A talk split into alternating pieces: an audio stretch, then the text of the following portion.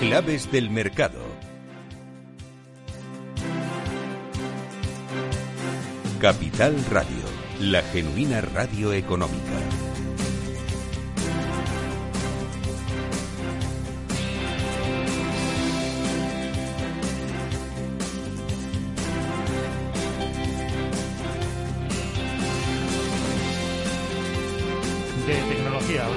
En este día de la inversión, el octavo día de la inversión en Capital Radio, la inversión también buscando un impacto social y tecnología, eh, desarrollo, dónde viene el futuro, muchas cosas las que tenemos que hablar con Oscar Esteban Navarro, que es el responsable de ventas de Fidelity para España y Portugal. Oscar, ¿qué tal? Muy buenas, gracias por estar con nosotros. Gracias a vosotros por invitarme.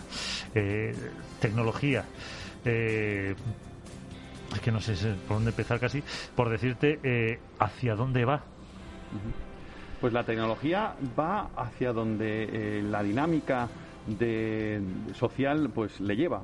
Eh, y digo por qué porque lo que hemos tenido es una crisis sanitaria muy importante que nos ha hecho que de repente todos estemos confinados y tengamos que buscar alternativas y es precisamente gracias a la tecnología y a la innovación tecnológica lo que nos ha permitido el poder seguir mm, pues teniendo una calidad de vida eh, mejor que si no tuviésemos toda esta tecnología. Con lo cual, la tecnología tiene ese paso adelantado que nos permite seguir nuestro día a día y avanzar cada vez más, ¿no?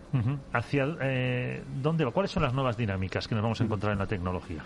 Bueno, yo creo que la, principal dinámica que tenemos hoy en día y que para nosotros estamos en su época dorada es todo el tema relacionado con el 5G, con la conectividad. La conectividad que ha hecho y ha permitido que eh, podamos estar eh, trabajando desde casa, que podamos estar escuchando las clases online de nuestros hijos en casa y podamos hacer eh, compras online, podamos ver televisión online, etcétera, etcétera. ¿no? Ese es el tema del, del 5G. El 5G que lo que nos va a permitir es que con la implementación del 5G, que insisto, todavía es incipiente y por eso estamos en la época inicial, en la época dorada del 5G, lo que generemos es que el 5G te va a posibilitar incrementar la velocidad de una forma que te pueda ser, permitir bajar antes las películas y toda la información que tú quieras, almacenar más, si cabe, toda la información en el dispositivo que tienes, sea más eficiente desde el punto de vista energético y menos costosa desde el punto de vista económico. Con lo cual, tenemos ahora, insisto, estamos incipientemente en esa tecnología del 5G que va a cambiar la- nuestros hábitos de vida a, más. Y desde el punto de vista de la inversión, mm, ¿dónde se invierte en el 5G? Pues bien, fíjate que en el 5G hay diferentes formas de, de abordarlo. Eh, están aquellos, eh, en un momento determinado, proveedores de productos que nos permiten tener eh, estas tablets, estas herramientas, estos portátiles en nuestro día a día. ¿no? Ya no solo hablo de las portátiles como tal, sino también todos los microchips, todos los semiconductores que están dentro de estos portátiles y nos permiten desarrollarnos y, y hacer nuestro día a día. Por otro lado están las redes. Eh, hablábamos antes, ¿no? Las famosas torres que veíamos que, oye, ¿para qué van- vamos a necesitar más torres si ya con el tema de wifi, etcétera, no vamos a necesitarlo? Y se ha visto y comprobado que ahora mismo para desarrollar todo el tema relacionado con el 5G necesitamos torres de comunicación. Con lo cual, ahí también podemos invertir en las redes de comunicación. Y por último, los dinamizadores, que son aquellos que se van a beneficiar de, estos, eh, de estas torres, de estas redes y también de aquellos productos eh, de telefonía que tenemos. ¿no? Y esos son dinamizadores de aplicaciones online que nos permiten mejorar nuestro día a día y cada vez se están siendo más utilizados. Y hay oportunidades ahí. ahí estáis buscando en Fidelity, estáis encontrando empresas eh, que realmente pues aporten rentabilidad y, y aporten valor. Sí. En el sector tecnológico y, su- principalmente todo el tema relacionado con el 5G, lo bueno que tiene es que es un sector muy dinámico y está en constante evolución. Y aquellas compañías que en un momento determinado eran las ganadoras hace 5 o 10 años, ya no lo son y ahora son otras. Y en el futuro pasará completamente lo mismo. Y es por eso, por la profundidad de mercado y el dinamismo del propio sector, que nos permite encontrar oportunidades de crecimiento. Compañías que están creciendo y todavía, y curiosamente, el precio en bolsa todavía no refleja esos crecimientos, con lo cual sí que estamos encontrando oportunidades yéndonos más allá de los que todo el mundo piensa y tienen en su cabeza eh, por el día a día y el uso diario y lo que las noticias de rentabilidades nos están diciendo. Eh, también es importante para la tecnología, eh, comentabas, el incremento de consumo. Estamos eh, consumiendo más, evidentemente, tecnología, eh, y ahí también hay muchos países eh, que podemos seguir llamando emergentes o, grandes del futuro, vamos a decirlo así. O emergidos, más o emergidos, sí. sí. Sí, sí, sí. efectivamente. Eh, lo que nos ha llevado esta pandemia del COVID-19 ha sido realmente eh, una nueva realidad. Y esa nueva realidad ha, hecho que el continente asiático, que se preveía que en un momento determinado tomase, el liderazgo del crecimiento a nivel global, pues se haya acelerado. Y vemos cómo los datos de crecimiento, tanto en China como incluso en India, pues son unos datos de crecimiento muy interesantes y los más altos de, de cualquier continente. ¿Esto qué va a permitir o qué está permitiendo?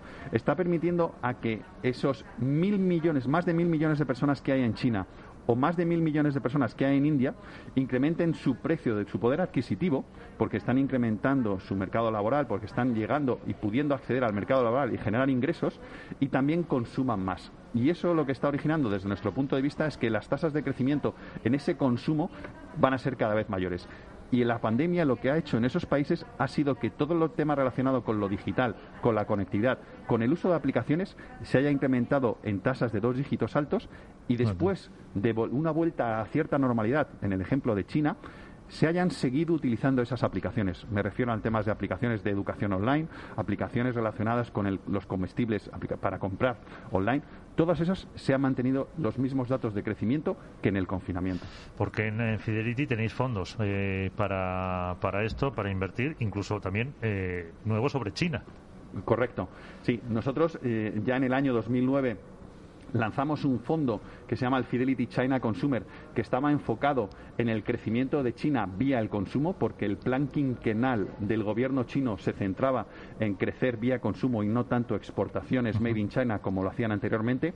Y, ese crecimiento y esos planes quinquenales se han ido desarrollando de tal forma que ahora el plan quinquenal está enfocado en el consumo, sí, pero también en todo el tema relacionado con la digitalización y todo el tema relacionado con la inversión socialmente responsable y medioambiental si me apuras, eh, aquí el primer fondo sería a lo mejor inversión en supermercados, en eh, sector primario, por así decirlo más. Correcto, correcto. Consumo básico de primera necesidad.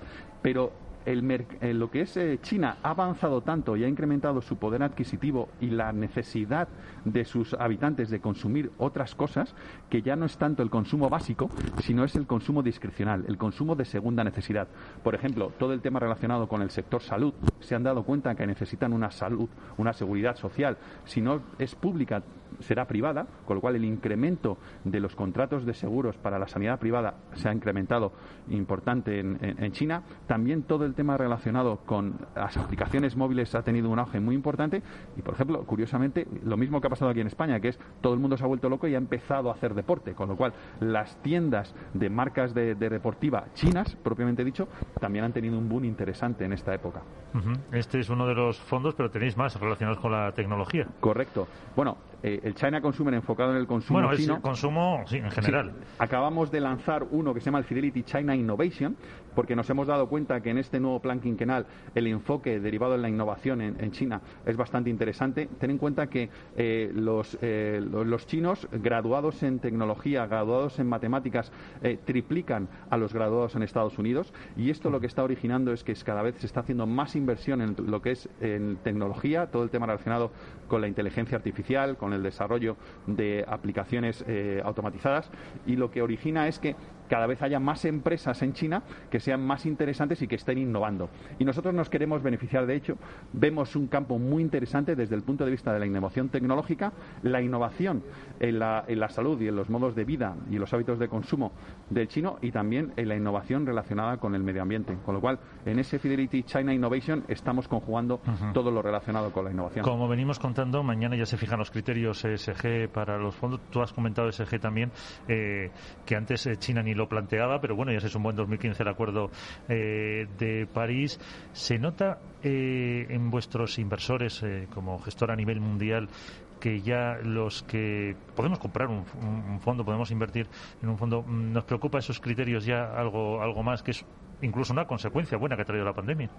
Sin lugar a dudas. Eh, es un tsunami que ha venido y que nos ha, eh, nos ha volcado a todos y se nota desde el punto de vista de que el inversor lo está pidiendo, las gestoras también lo estamos pidiendo a las compañías y las compañías se tienen que adaptar de forma acelerada también a enfocarse en lo que es la inversión socialmente responsable desde el punto de vista social, medioambiental, y, es un tema muy interesante y un tema que yo creo que ha, ha, sido de las cosas buenas o de las pocas cosas buenas que esta pandemia ha tenido. Pues con ese mensaje nos vamos a quedar. Óscar Esteban Navarro, responsable, director de ventas de Fidelity para España y Portugal. Muchísimas gracias por estar con nosotros. Enhorabuena por todo lo que estáis haciendo y que nos vaya muy bien. Pues muchísimas gracias a vosotros también.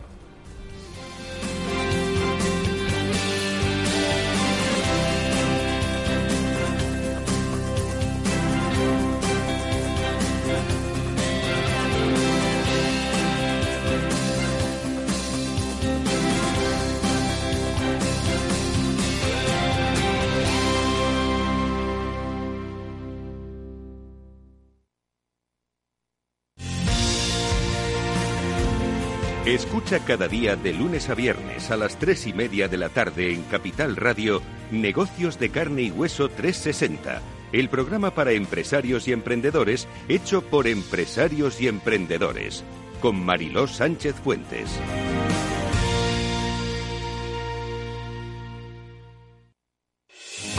¿Está pensando en montar una empresa pero no se atreve a dar el paso en solitario? Busca una marca conocida y consolidada que le respalde en Franquiciados le ayudamos a elegir el negocio que más se ajuste a sus necesidades.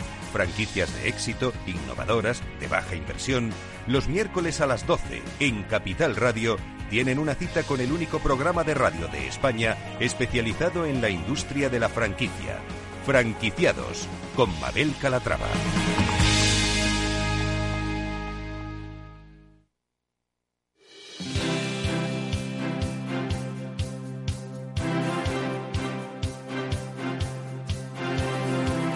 Capital Radio, la genuina radio económica.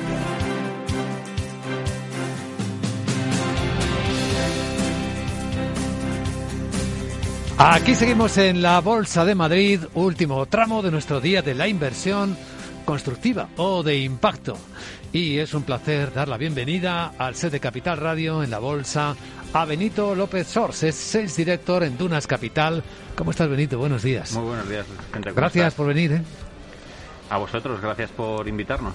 Hablamos últimamente mucho de Dunas en particular porque Aparte, ay, lo primero, felicidades, ¿eh? Por el último premio internacional. Muchas gracias, muchas gracias. La verdad es que ha sido, ha sido una sorpresa para nosotros, pero desde luego es, es el trabajo constante del equipo gestor y, y de una fórmula que hemos encontrado que está funcionando realmente bastante bien.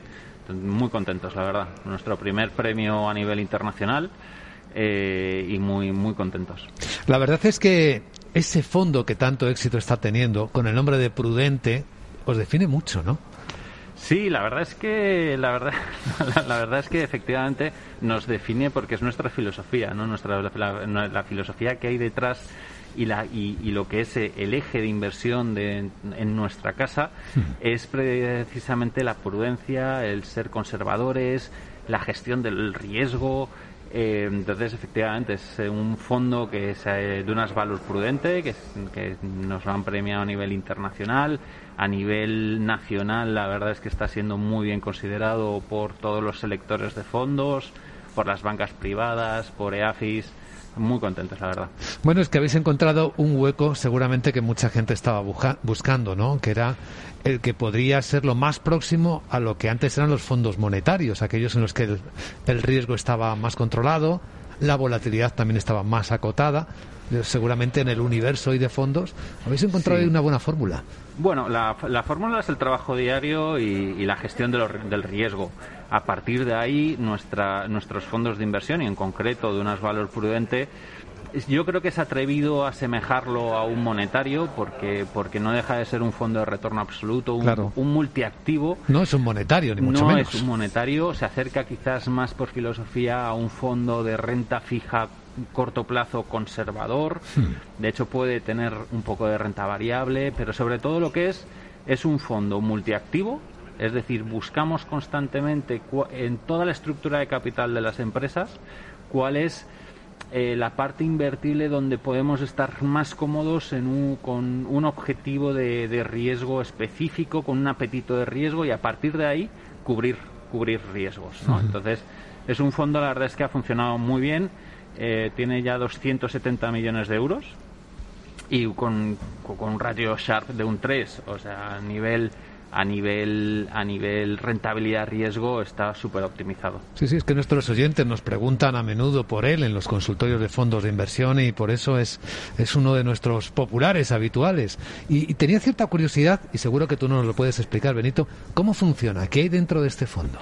Pues mira, lo que hay es, es eh, lo he dicho antes, que es un fondo multiactivo. Lo primero de todo, lo primero, como, como funciona nuestra gestión en, en Dunas Capital, antes de entrar en la construcción de las carteras de los fondos, es analizar qué apetito de riesgo tenemos en el mercado, sí. qué es lo que está pasando a nivel macro, micro, etcétera, y a partir de ahí, con ese apetito ya señalizado a nivel compañía, eh, intentamos traducirlo a los diferentes fondos. En este en concreto, en el prudente es un bola 1, ¿vale? Es muy conservador, es un objetivo, objetivo medio, volatilidad 1 máxima de 2, pero lo que hacemos es con, con, con ese objetivo de riesgo vemos qué, alterna, qué, eh, qué clases de activo hay invertibles que nos gustan, sobre todo a un nivel de fundamental. Sí. De fundamental de las compañías puede ser una parte la equity o puede ser una parte deuda, qué oportunidades está surgiendo en el mercado y a partir de ahí mucha liquidez, mucha liquidez. Evidentemente, con, con un una volatilidad tan baja no podemos estar totalmente invertidos, ni mucho menos, pero sí lo que tenemos es, por ejemplo, niveles de liquidez de cercanos 25 o 30%, eh, luego otro 40% en papeles vencimiento año desde los tres meses año o un poquito un poquito más. Te estoy hablando pues pues pues de, renta fija muy corto plazo de compañías que conocemos muy bien que nos hemos analizado muy bien y que nos preocupa mucho el nivel de, de riesgo de, evolución del capital. Y luego a partir de ahí un poquito más en cositas como diría, diría diríamos en, en, casa un poquito más con chicha, un poquito más sí. el chorizo del, claro. del cocido. Con más proteína. Un más proteína más que de, de, un poquito de guerra, ¿no? Sí. Y, y, eso encontramos constantemente muy buenas oportunidades y si no encontramos oportunidades, pues nos vamos a liquidez eh, o a cuasi liquidez. Entonces, sí. eh, eso nos permite para cuando hay correcciones en los mercados, pues comprar cosas a muy buenos precios. Sí, y, y, en ese examen, en esa visión que ahora mismo tenéis de cómo van las cosas en los mercados, quizá, no sé si lo estaréis viendo ya, pero a lo mejor puede haber un poco de demanda para una escala superior de, de volatilidad, un poquito más. Sí, efectivamente. De hecho, de hecho, es muy buena pregunta porque evidentemente ese es nuestro primer fondo. Después de ese de riesgo va, eh, va un fondo volatilidad 5, pero hemos detectado eh, el hambre de muchos de nuestros clientes que no quieren un bola 5, pero sí están acercándose a, al doble de volatilidad del prudente, es decir, sí. acercándonos a un 2. De hecho, en los próximos, yo creo que semanas, vamos a lanzar, y te lo cuento aquí un poco en familia. ¿Es primicia? Es primicia. Eh, un nuevo fondo que no sabemos todavía el nombre, que estamos pendientes de autorización de la CNMV, pero sí. va a ser un fondo volatilidad 2 con un objetivo de rentabilidad Euribor más 100 puntos básicos. Hmm. Es decir, el doble de riesgo que el prudente con un objetivo de rentabilidad también eh, pues, pues del doble, ¿no? Y, y, se, y, va a ser exactamente lo mismo, va a estar gestionado de la misma manera, pero li, restando un poco de la liquidez de, de, lo que estamos haciendo ahora mismo para in, tenerla invertida. ¿no? Entonces, la verdad es que es muy interesante. Y otro fondo también interesantísimo es el, el Dunas Valor Equilibrio. Sí. Dunas Valor Equilibrio es nuestro fondo de volatilidad 5, uh -huh. que también está teniendo unos resultados fabulosos eh, que tiene aproximadamente un 20% invertido en renta, en renta variable y la verdad es que eh, también nos están preguntando cada vez más por él. Entonces eh, yo creo que también puede ser un, un siguiente nivel a riesgo bastante, bastante interesante. Siempre habéis sido muy innovadores encontrando cosas. Recuerdo en una de nuestras últimas conversaciones que nos hablaste de una herramienta, un instrumento para sacar la rentabilidad al leasing de los aviones, por ejemplo. Sí. Efectivamente. Hace, hace un año cerramos el primer fondo de capital riesgo español Hmm. que invierte en lo que hacemos es comprar aviones nuevos o seminuevos Sí. y hacemos un leasing con las compañías eh, aéreas, ¿no? Entonces, la verdad es que has, eh, por timing ha sido muy bueno, muy interesante, ha sido totalmente novedoso en el mercado porque en España no existía un fondo similar, sí lo existía algo parecido, pero no del todo igual para clientes muy muy institucionales. Eh, pero ha sido la primera vez que lo hemos conseguido formar para cliente más un poco más de, de- la calle y de banca privada y, y vamos a empezar a hacer la primera compra de avión próximamente en las próximas dos tres semanas tendremos comprado el primer avión y seguramente ya sea un, un continuo estamos en el valle de- del mercado precisamente en- en- de aviación En un momento extraordinario, momento ¿no? es Para esto. perfecto. Claro, porque ahora lo que se espera es que despegue, nunca mejor dicho. Efectivamente, eh, despegue, despe- de- de- sí, despegue, despegue la industria, despegue el turismo, despegue, nos quitemos las mascarillas y volvamos y volvamos a volar, que yo particularmente lo he hecho mucho de menos. Sí, sí. Mira, en Estados Unidos ya han dicho hoy que los que se han vacunado pueden reunirse con otros vacunados sin mascarilla, incluso sin distancia personal en sitios privados. Así que ya empieza a verse. Buena noticia. Eso es lo bueno. ¿Y alguna cosa más estáis preparando para el futuro? Estamos, estamos, efectivamente, estamos preparando dos cositas más que son, de hecho, eh, nos tomamos muy en serio la inversión, la, la inversión responsable. Eh, estamos preparando para este año un fondo de impacto.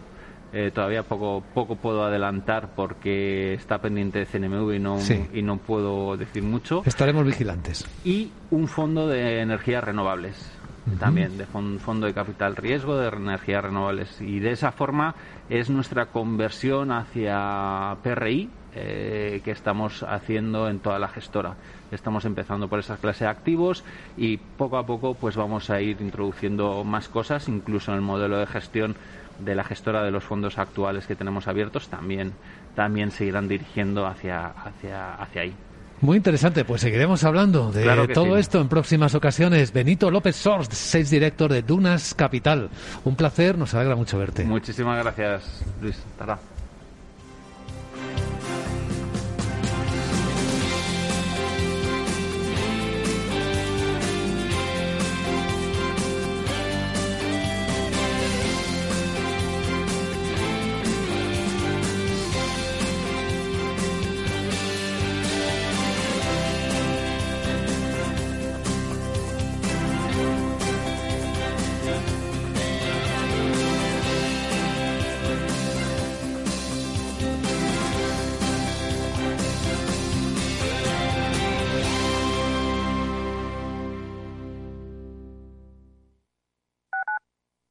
Capital Radio Madrid 105.7. Disfruta de la mejor cocina gallega en Montes de Galicia. Todo un clásico moderno en el barrio de Salamanca. Disfruta de la variada dieta atlántica, de las mejores carnes y pescados tratados con respeto y transparencia y regados con una de las mejores bodegas de la zona. En grupo, en familia o en pareja, Montes de Galicia te ofrece el espacio perfecto en cada ocasión. Esto te estás perdiendo si no escuchas a Luis Vicente Muñoz en Capital, La Bolsa y la Vida. Clemente Fernández, expresidente de Amper y encabeza a los minoristas de Abengoa. Al no haber posibilidad de crédito ciclo, pues yo creo que habrá que acudir ya a la SEPI, ¿no? Un rescate de, de SEPI. No te confundas. Capital, La Bolsa y la Vida con Luis Vicente Muñoz. El original. En el restaurante Gaztelubides somos rigurosos con la selección del producto para crear recetas imaginativas que acompañamos de una bodega generosa y brillante y de nuestra magnífica terraza durante todo el año. Restaurante Gaztelubide, carretera de La Coruña, kilómetro 12200, La Florida. Teléfono 91 372 8544. Una recomendación del programa gastronómico Mesa y Descanso.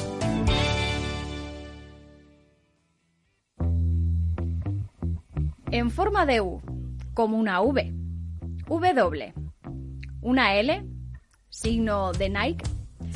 Sopa de letras. ¿Cómo será la recuperación tras la pandemia? ¿Qué escenario dibujan los principales expertos de la economía española? La evolución global de la curva de la propagación de la pandemia es preocupante. Es preocupante. Los posibles escenarios económicos en Capital Radio. Capital Radio.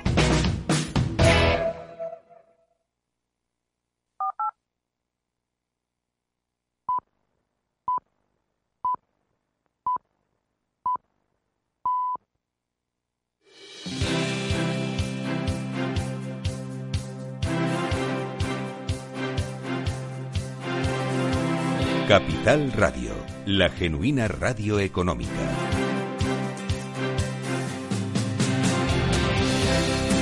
Y ahora en el Día de la Inversión en Capital Radio vamos a hablar de un tema completamente original esta mañana. Es una novedad y aviso, es de máximo interés para todos, para todas, para todo el mundo, porque es una de las novedades de este año. Y tenemos con nosotros a alguien que lo conoce bien porque su casa, su gestora, que es una gestora de referencia en la inversión indexada, la inversión también se llama pasiva, automatizada, con inteligencia artificial, pues ha puesto en marcha.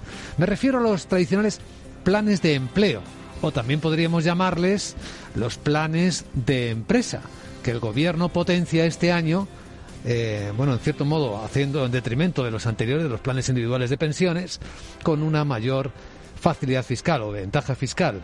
Ya saben que hasta ahora eran 8.000 euros deducibles por aportación a plan individual de pensiones y ahora esos 8.000 se rebajan a 2.000 porque el resto eh, y hasta 10.000 se va a permitir para apoyar precisamente a estos planes de empleo, a estos planes de pensiones empresariales, pues este tipo de facilidad o de empuje oficial, por llamarlo así. François Derbé es el CEO de Indexa. ¿Cómo está François? Muy buenos días y bienvenido a la bolsa. muchas gracias. Es un placer tenerte aquí. Eh, siempre es un gusto hablar contigo, sobre todo porque te identificamos como uno de los grandes pioneros tecnológicos de, de la inversión más moderna, la que podríamos llamar la inversión, la gestión indexada, esa que ha permitido acercar, democratizar de verdad la inversión a mucha gente, a sí, abaratarla. Sí, sí, totalmente. Hemos conseguido uh, ofrecer cuentas de, de, fondos, carteras de fondos, con un mínimo de inversión muchísimo más bajo que, que lo que había antes, ¿no? Con uh, una inversión, en nuestro caso, a partir de 3.000 euros para tener una cuenta de, de, de, fondos indexados uh, con diversificación global e incluso con acceso a, la, a las clases institucionales plus de, de, la gestora Vanguard, que normalmente son clases uh, que te requieren una inversión mínima de 100 millones por fondo. Pues, eh, estamos hablando de fondos institucionales plus, que es como para el super institucional, que ahora están disponibles dentro de una cartera, de, con la gestión de cartera de Indexa, a partir de 3.000 euros de, inversión. Para inversores humildes esto es un milagro y para la clase media enorme, pues eh, una maravilla, que hace apenas unos pocos años era algo imposible e inaccesible. Pero hablemos de esto que nos interesa mucho, porque es nuevo, en España no se había apoyado, como hasta ocurre este año, los planes de empleo, los planes de pensiones dentro de la empresa. En Indexa acabáis de lanzar hace apenas unas semanas, ¿no? Un, uno de los primeros planes de empleo nuevos en España. Sí, entonces la, la, lo que vimos hace un poco más de un año es que el gobierno empezó a anunciar que quería fomentar la, los planes de pensiones de empleo y que probablemente iba a ir en detrimento, como comentabas, de los planes de pensiones individuales. Es decir, el, gobierno ha anunciado que quiere fomentar el segundo pilar de pensiones. El segundo pilar son los planes de pensiones de empleo. Y lo que vimos desde Indexa es que esos planes tradicionalmente están disponibles para grandes empresas um, que tienen su propio plan de empleo o que tienen tamaño para, para negociarlo con una aseguradora. Sí. Pero que no había uh, planes de pensiones de empleo disponibles online donde una pyme pueda contratarlo fácilmente online sin tener que hacer un montón de papeleo. Y, y, que tampoco había planes de pensiones de empleo para pymes con un precio bajo, uh, con comisiones más bajas, que es lo que nos caracteriza en Indexa y, y, tampoco planes de pensiones de empleo que te permitían um, diferenciar la inversión según la edad del partícipe. Eso es lo que en, en el sector de, de, los planes de pensiones se llaman ciclo de vida. Uh -huh. Es decir, estamos hablando de planes uh, muy, muy, muy analógicos, con mucho papeleo, disponibles para grandes empresas donde la inversión es, antes era la misma para todos. Sí. Uh, que tengas 25 años o 65, te ponían el mismo porcentaje de 60% en bonos. Um, y eso es lo que hemos decidido um, um, cambiar, ¿no? cambiar desde Indexa. Revolucionar casi. Sí, es una, es una pequeña revolución porque nos hemos asociado con Caser Pensiones, con quien colaboramos ya en, temas de planes de, pensiones individuales y de planes de PSV también para sacar con ellos, es decir, con una, una, una, empresa que tiene mucha experiencia en el sector de, de, los planes de pensiones, para sacar con ellos el primer plan de empleo contratable online con ciclo de vida, es decir, inversión diferenciada por la edad del partícipe y con eh, pues inversión indexada como todo lo que hacemos y con comisiones eh, pues de media cinco veces más bajas que los planes de pensiones individuales. A ver, un ejemplo práctico, François. Eh, yo tengo una pyme con 25 empleados. ¿Cómo funciona eso para, para mis empleados? Entonces hay, hay muchísimas opciones disponibles, pero te voy a poner un caso concreto que yo creo que es la, opción más, ah, más atractiva para, para una pyme. entonces, la, pyme que sabe que el gobierno va a empujar ah, los planes de empleo y probablemente acabar obligándoles a constituir uno, ah, decide adelantarse y constituir un plan de empleo para sus empleados. Entonces, decide, por ejemplo, que lo va, lo va a ofrecer a los empleados que llevan mínimo un año de antigüedad, por ejemplo. Sí eso es lo que hemos hecho con eh, los empleados en Indexa Capital, con eh, nuestro propio equipo, nuestro propio plan de empleo, que fuimos los primeros clientes. Entonces hemos decidido, vamos a ofrecerlo a los empleados que llevan eh, más de un año y para que haya cierto premio a la antigüedad. Y vamos a aportar desde la empresa hasta un 2% del salario de cada uno a condición de que el empleado aporte un 2% también. cada uno es libre de aportar lo que quiera, desde 0 a 2% de su salario, y la empresa hace un, un, aporta un euro por cada euro que aporta el partícipe. Sí. Nosotros hemos decidido hacerlo con 2%, pero es un porcentaje alto. No, no cualquier pyme no, no, no, se lo podría permitir, probablemente. De la recomendación ahí sería más bien de empezar con 0,5. Yo te diría, con tu pyme de 25 empleados, pues les ofreces a cada uno aportar hasta un 0,5% del salario anual a condición de que ellos aporten la misma cantidad. Y el año siguiente ya te plantearás si aportar el 1, a lo mejor el año siguiente el 1,5 e ir aumentando el porcentaje de forma progresiva. De forma que a corto plazo te costará poco a la empresa, pero que a largo plazo pues tiendes hacia una cantidad significativa para el, ahorro y la inversión a largo plazo de cada uno. Y, desde luego pues va a ser para los 25 empleados de tu empresa va a ser una oportunidad muy nueva para muchos de ellos para empezar a invertir y empezar a entender ah, cómo funciona esto de la inversión a largo plazo del, interés compuesto y de lo importante que es empezar a invertir pronto en tu carrera para generar un, una, un, patrimonio suficiente en el momento de la jubilación para tener una, una jubilación ah, más, cómoda o, o, antes de jubilarte para tener pues una reserva para, para hacer algo. ¿no? Por si alguien se lo pregunta, por supuesto, si uno cambia de empresa, los derechos adquiridos se mantienen donde estaban, claro. Sí, sí, sí. Entonces, no se pierde nada. Eh, no, no, se pierde, por supuesto. Eh, es más, te puedes llevar tu, tu, inversión en el plan de empleo a, donde quieras. Te la puede, como empleado, si cesas la relación laboral con la empresa, te lo puedes llevar hacia un plan de pensiones de, de empleo en otra empresa o incluso hacia un plan de pensiones individual que tengas en cualquier eh, gestora. Es decir, los planes de pensiones de empleo son traspasables una vez que ha acabado la relación laboral. En la mayoría de los casos. En todo caso, es, el caso de nuestro plan de empleo de Indexa. También, también hay algunos planes de empleo que te, impiden este traspaso por estatutos. Eh, pero son la excepción y desde luego no es el camino que hemos eh, elegido nosotros. ¿Y cómo se perfila aquí el riesgo? Entonces, la, regulación no permite que el perfil sea individual. tenemos que ir a un perfilado ah, común para todos los clientes, que en los planes tradicionales implicaba que a todos les invertían un 40% acciones y 60% bonos, y donde nosotros hemos dado un paso más ah, para, para, que la inversión, el porcentaje de acciones y al final de riesgo y de rentabilidad también de tu, de tu inversión, depende de la edad del cliente. Entonces, concretamente, el cliente empieza en Indexa con un 80% de, de acciones para los más jóvenes y acaba con un, uh, pues uh, no, recuerdo el porcentaje exacto, creo que acaba en 20% de, de acciones para los más mayores. Sí, pero es un escalado, ¿no? Es un escalado por edad uh, que va por tramos de 10 años y que por ley tiene que ser igual para todos. No puede haber individualización más allá de la edad. Es decir, es la única variable que nos permite adaptar la inversión a, cada persona. No ha pasado tiempo apenas, pero se nota ya que se ha despertado el interés por los planes eh, de empresa, de pensiones de empresa o de empleo. Sí, sí, sí, desde luego. Ha, habido mucha demanda. tenemos 17 empresas que ya tienen su plan de empleo contratado y funcionando. Ah, en, apenas uh, pues semana, pocos meses que llevamos desde el lanzamiento, 17 empresas es, es mucho más de lo que esperábamos. muchas pymes de media tienen 5 empleados, tenemos alguna que tiene 20 y pico, otras de una sola empresa, de, una sola persona, pero es un buen buen inicio. También tenemos mucha demanda de autónomos, pero que lamentablemente no podemos atender todavía porque la regulación actual no permite todavía que el autónomo contrate su plan de empleo por su cuenta. Eh, es una laguna porque oh, claramente es una discriminación en contra de, los autónomos que, convendría corregir. Un autónomo es una empresa, funciona como una empresa, claro. deberían tener acceso, yo creo que es una laguna no, no intencionada por parte de, del legislador ¿no? y que se corregirá en, en, eh, espero que el, que el año que viene. Eh, mientras tanto, el autónomo eh, societario, el que tiene nómina en, en, su empresa, puede contratar el plan de empleo. El, criterio de corte es tener relación laboral, es decir, una nómina, aunque, aunque seas autónomo. Pero el autónomo no societario, que no tiene nómina, que es un autónomo normal, pues tendrá que esperar un poquito más para contratarlo.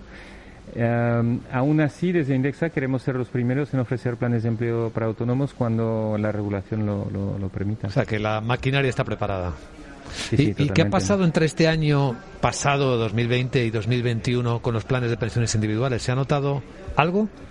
Eh, hemos notado que hay más um, uh, porcentaje de entradas por traspaso y menos aportaciones nuevas, desde luego, porque la, la, bajada del límite de 8.000 a 2.000 al año para planes individuales realmente es una limitación uh, por, persona, ¿no? Es decir, las aportaciones individuales ya no pueden ser de hasta 8.000, sino que tienen que ser de máximo 2.000 en, en, el caso de Indexa, muchos clientes aportaban más de 2.000 y, entonces hemos notado que hay menos aportaciones nuevas, pero hay más traspasos. Sí. Ah, y eso es una de las ventajas de los planes de pensiones, es que es súper fácil ah, traspasarlo de una entidad a otra, ni siquiera tienes que hablar con tu banco o con la gestora actual. Solo con pedirlo en destino, indicando el nombre del plan que quieres traspasar, ya, ya es suficiente, ¿no? Se, se encargan del de resto de los clientes de Indexa, pues ah, desde su área privada tienen una sección donde nos dicen, mira, quiero traspasar este plan con este nombre, quiero que sea total o parcial, y ya nos ocupamos ah, junto con Caser de, gestionar el, traspaso. Sí, parece sencillo. ¿Y el resto de las carteras, las inversiones, eh, cómo van? Pues van como, como va el mercado. entonces, van bien o van mal. Lo, bueno es que cumplimos, es decir, cumplimos con nuestra promesa porque vamos a dar a nuestros clientes indexados lo que da el mercado menos unos bajos costes, que de media son de 0,6% todo incluido. Y la realidad es que este año las inversiones van bien, las carteras están en positivo, a pesar del ruido, a pesar de las preocupaciones. También a pesar de la volatilidad, pues ah, todas las carteras están en, en verde en 2021 y desde 2015, que es cuando empezamos, ah, tenemos una rentabilidad media de 6% anual, ah, lo cual es, ah, es, es, relativamente alta, digamos, han sido cinco años buenos. No es mérito de Indexa, es, es porque es lo que ha dado el mercado. El mérito nuestro es haber cobrado pocas comisiones y con ello haber dado más rentabilidad al, cliente. y ahí está la diferencia, sobre todo, ¿no? La diferencia está en, en las comisiones y en la mayor rentabilidad gracias a las menores comisiones. Entonces, para que te hagas una idea, los fondos de inversión españoles comparables en este periodo han dado una rentabilidad de menos de 3% anual. Indexa ha dado una rentabilidad media en este periodo de más de 6, puntos anual, 6% anuales. Entonces, el diferencial es, es, más del doble ¿no? de rentabilidad eh, anual en Indexa que en la, la media de los fondos de inversión españoles comparables y eso se va componiendo y eh, aumentando cada año. Entonces, um, tenemos una. Invito, invito al, al, oyente interesado en, entrar en la página no indexacapital.com. En el pie de página tenemos un, un enlace de estadísticas donde publicamos la rentabilidad de todas las carteras, el volumen gestionado por Indexa y donde lo comparamos también con el benchmark. Y la verdad, el benchmark siendo la, la media de los fondos de, inversión comparables. Y la diferencia es, um, es, es muy, muy, muy alta. Nos gusta mucho la transparencia. ¿Y el próximo reto tecnológico cuál será? Uf, ¿Qué estaréis pensando? Sí, este año para nosotros es un año de automatización, como, como todos, porque somos un gestor automatizado, pero este año más que otros porque hemos decidido, digamos, nuestro volumen actual, hemos pasado, por cierto, los 800 millones gestionados hoy. llevamos cinco años y ya estamos en 800 millones, creciendo un 100% al año. Y ese crecimiento del 100% uh, nos obliga a seguir automatizando más las operaciones, porque nuestro objetivo es que el día a día, las operaciones donde un humano no aporta valor, esté totalmente automatizado. Eso implica automatizar con nuestro banco custodio que es Inversis Banco, automatizar con el uh, otro banco custodio que tenemos que es Secabank, automatizar la interacción con Caser, que es la gestora de los planes de pensiones, automatizar pues todo, todo, todo lo que podamos. Entonces hemos fichado más gente uh, y, y, lo relevante es que más de la mitad del equipo uh, humano, de las 20 personas que están en Indexa Capital, es, es de tecnología o de desarrollo de producto. tenemos mucho foco en, en, um, automatización. Eso es el, el, foco actual. Un buen relato, una buena historia que nos gusta escuchar porque estamos en, eh, recibiendo buenas noticias, seguramente, en clave positiva. François Dervé, CEO de Indexa, gracias por acompañarnos hoy en nuestro programa especial aquí en La Bolsa y hasta la próxima ocasión. Enhorabuena. Muchísimas gracias, Luis Vicente. Gracias.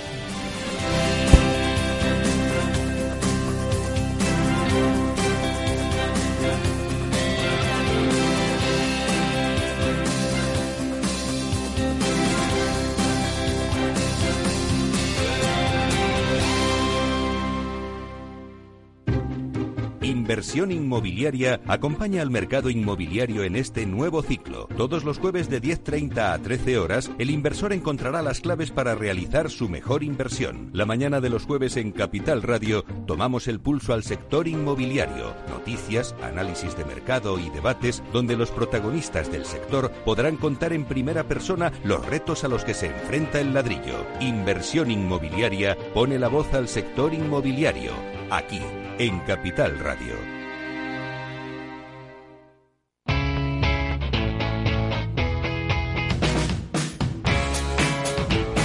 La economía despierta. Capital Radio.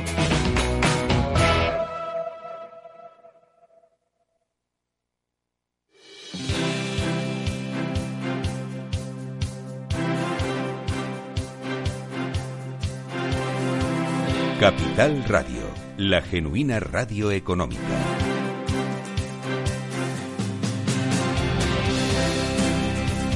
Y llegamos ya a la zona de conclusiones de nuestra sesión del Día de la Inversión, octava edición aquí en la Bolsa de Madrid. Estupendo anfitrión para realizar este evento en el que hemos escuchado a tantas personalidades, autoridades en el mundo de la inversión.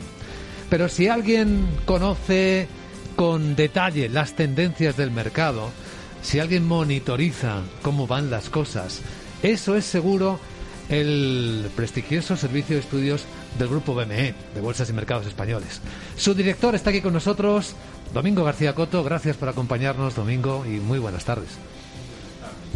Es un placer eh, compartir también unos minutos aquí. Eh, parece que tenemos algún problema con el micrófono de nuestro invitado, que ahora le escuchamos bien. Es que esto es directo, entonces sabemos rápidamente si algo. Buenas tardes y nada, muchas gracias por, por estar aquí en la bolsa y por contar con nosotros también una vez más. Muy amable. Em, parece, después de escuchar a todas estas personas, que la inversión sostenible, la inversión de impacto, le estamos llamando también inversión constructiva, es algo más que una megatendencia ahora mismo. ¿Considera usted que en los próximos años va a seguir siendo un criterio de inversión tan relevante como hasta ahora, incluso que podría crecer más de como está hoy? Bueno, sin duda, sin duda ninguna, ¿no? Como, como vosotros reflejáis día a día en vuestros programas, la, la inversión ligada a la sostenibilidad ha llegado para quedarse y además el crecimiento claramente va a estar por encima del PIB, ¿no? Del PIB mundial, del PIB español, va a ser, bueno, pues eh, esa base de medida va a ser superior, ¿no? Va a ser superior a lo que crecerá la economía en los próximos años, ¿no? Además, y, por qué esto va a ser así? Bueno, pues eh, digamos que hay dos focos, ¿no? las empresas de sectores ya consolidados están haciendo ya y lo van a tener que hacer cada vez más un esfuerzo de adaptación que va a exigir grandes inversiones y además está apareciendo hueco para nuevas empresas, ¿no? Nuevas empresas que aprovecharán estas oportunidades que están siendo extraordinarias en este, en este tipo de, sectores, ¿no? Y, además esta transición sí que va a exigir eh, un esfuerzo a todos los mercados de financiación, ¿no? Todos los tipos de financiación eh, que se ponen en juego en la economía, tanto la financiación bancaria como la financiación a través de renta fija, como de eh, capital, de acciones, e incluso el capital riesgo, el private equity, todos estos eh, tipos de financiación van a ser puestos a prueba porque estamos hablando de unas cantidades que, que, bueno, que, que, alcanzarán o, se está hablando de cifras como de 6 billones de dólares, en inglés 6, 6 trillion, ¿no? Que es mucho más del doble del de, el plan de recuperación que acaba de aprobar el Senado norteamericano. ¿no? Entonces estamos hablando de unas cantidades enormes y de unas oportunidades para, eh, para todo el sector financiero pues muy importantes. ¿no? Y, otra parte muy relevante en este, en este ámbito va a ser la de la gestión de inversiones. ¿no? Claro. Ahí va a haber eh, enormes oportunidades también para construir portfolios, para construir eh, modos de inversión, adaptar productos a diferentes clientes, siempre teniendo en cuenta esta, esta perspectiva de sostenibilidad. Claro. Hablemos de la oferta, porque estamos en la casa del mercado, donde efectivamente las ofertas eh, se aparecen, se, se negocian. Los bonos verdes probablemente fueron los primeros en su momento, pero la sostenibilidad pues engloba todo tipo de, de, riesgos y de activos. Están los bonos sociales, están los sostenibles. Se nota que se están incrementando estas emisiones eh, con la pandemia, porque hay aquí un elemento que ha sido el, año que hemos vivido en el que han cambiado cosas. Eh, realmente sí, o sea, se esperaba un año flojo para las emisiones sostenibles en este año porque bueno pues las condiciones financieras del primer trimestre pues habían sido muy preocupantes y sin embargo el año nos ha sorprendido a todos han vuelto a crecer las emisiones de, sostenibilidad y eh, una parte de esos tipos de bonos. Bueno, decir antes que nada que realmente los bonos, los bonos es probablemente pues el, instrumento de referencia, no va a ser y lo está haciendo para financiar la sostenibilidad, ¿no? Hablamos de esos bonos verdes sociales y bonos sostenibles. Entonces, eh, los bonos verdes abrieron el camino hacia la inversión, hacia la financiación de la sostenibilidad en este año, en este año pasado, pues sobre todo en, el mundo han sido los bonos eh, sociales, ¿no? aquellos que tienen fines más, más amplios, eh, ligados a sobre todo a, proteger la exclusión social y a mejorar aspectos sociales.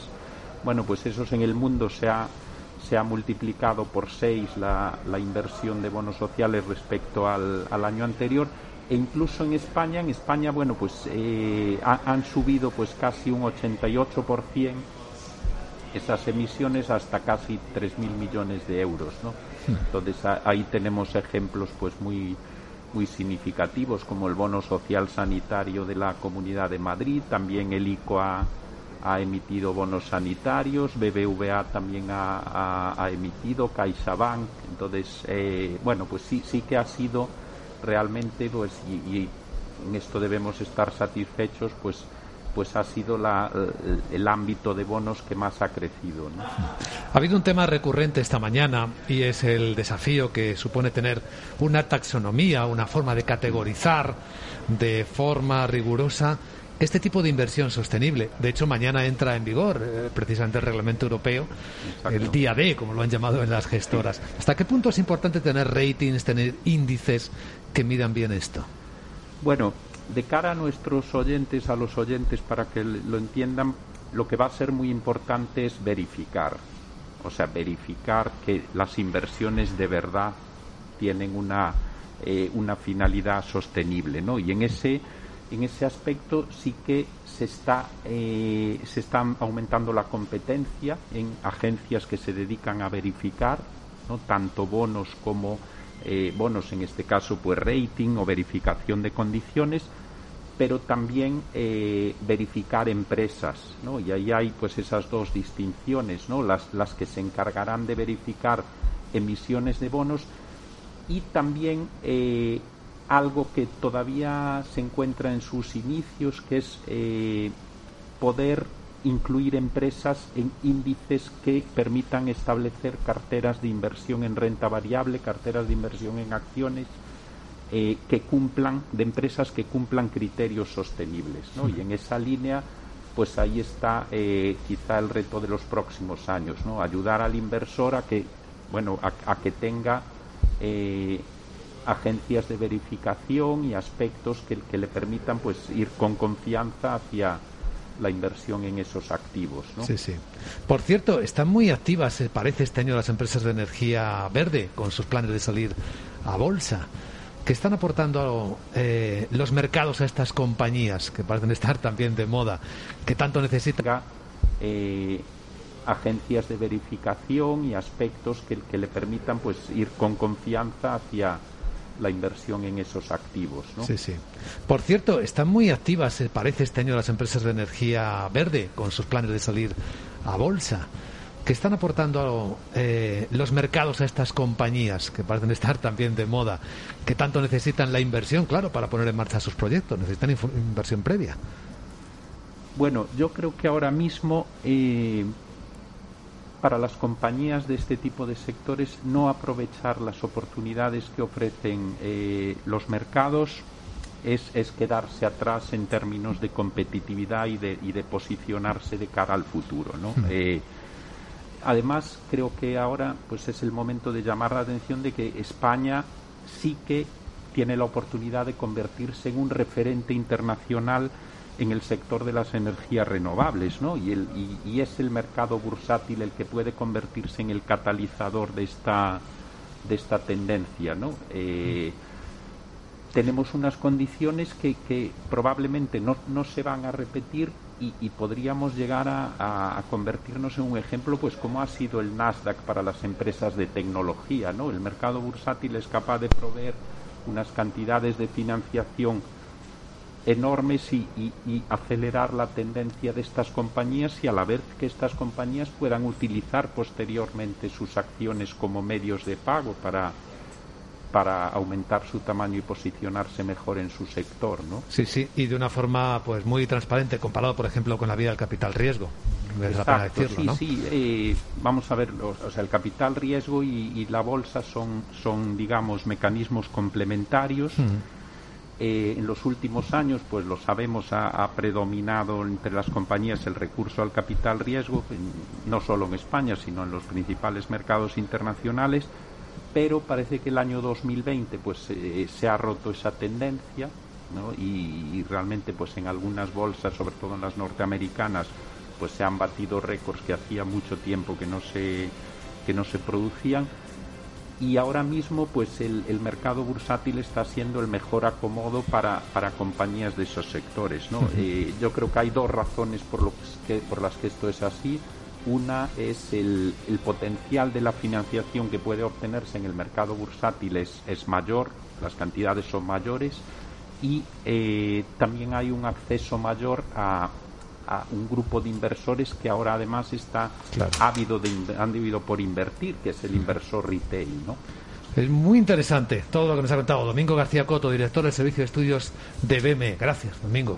Muchísimas gracias a vosotros.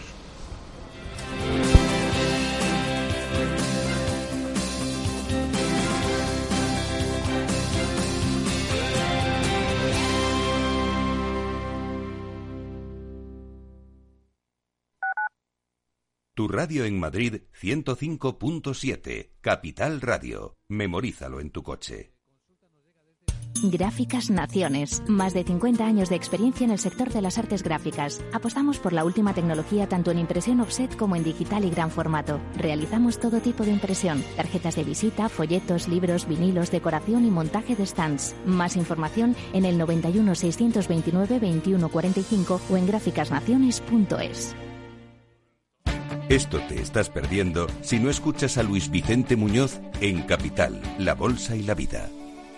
Xavier Ferraz, profesor de ESADE. La COVID eh, ha sido una especie de máquina del tiempo, ¿no? Nos ha situado no en 2021, sino en 2031 a nivel de, digitalización. Lo que tenía que haber pasado pues en 10 años eh, ha pasado en 10 meses.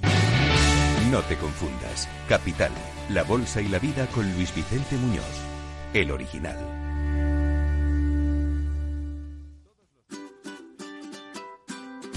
Mesa y Descanso es el programa donde Mar Romero te acerca cada fin de semana los mejores productos, te invita a disfrutar de los buenos vinos de cada denominación de origen y a conocer restaurantes y lugares de ocio con un encanto especial. Mesa y Descanso, los domingos a las 13 horas, aquí en Capital Radio. En forma de U, como una V. W.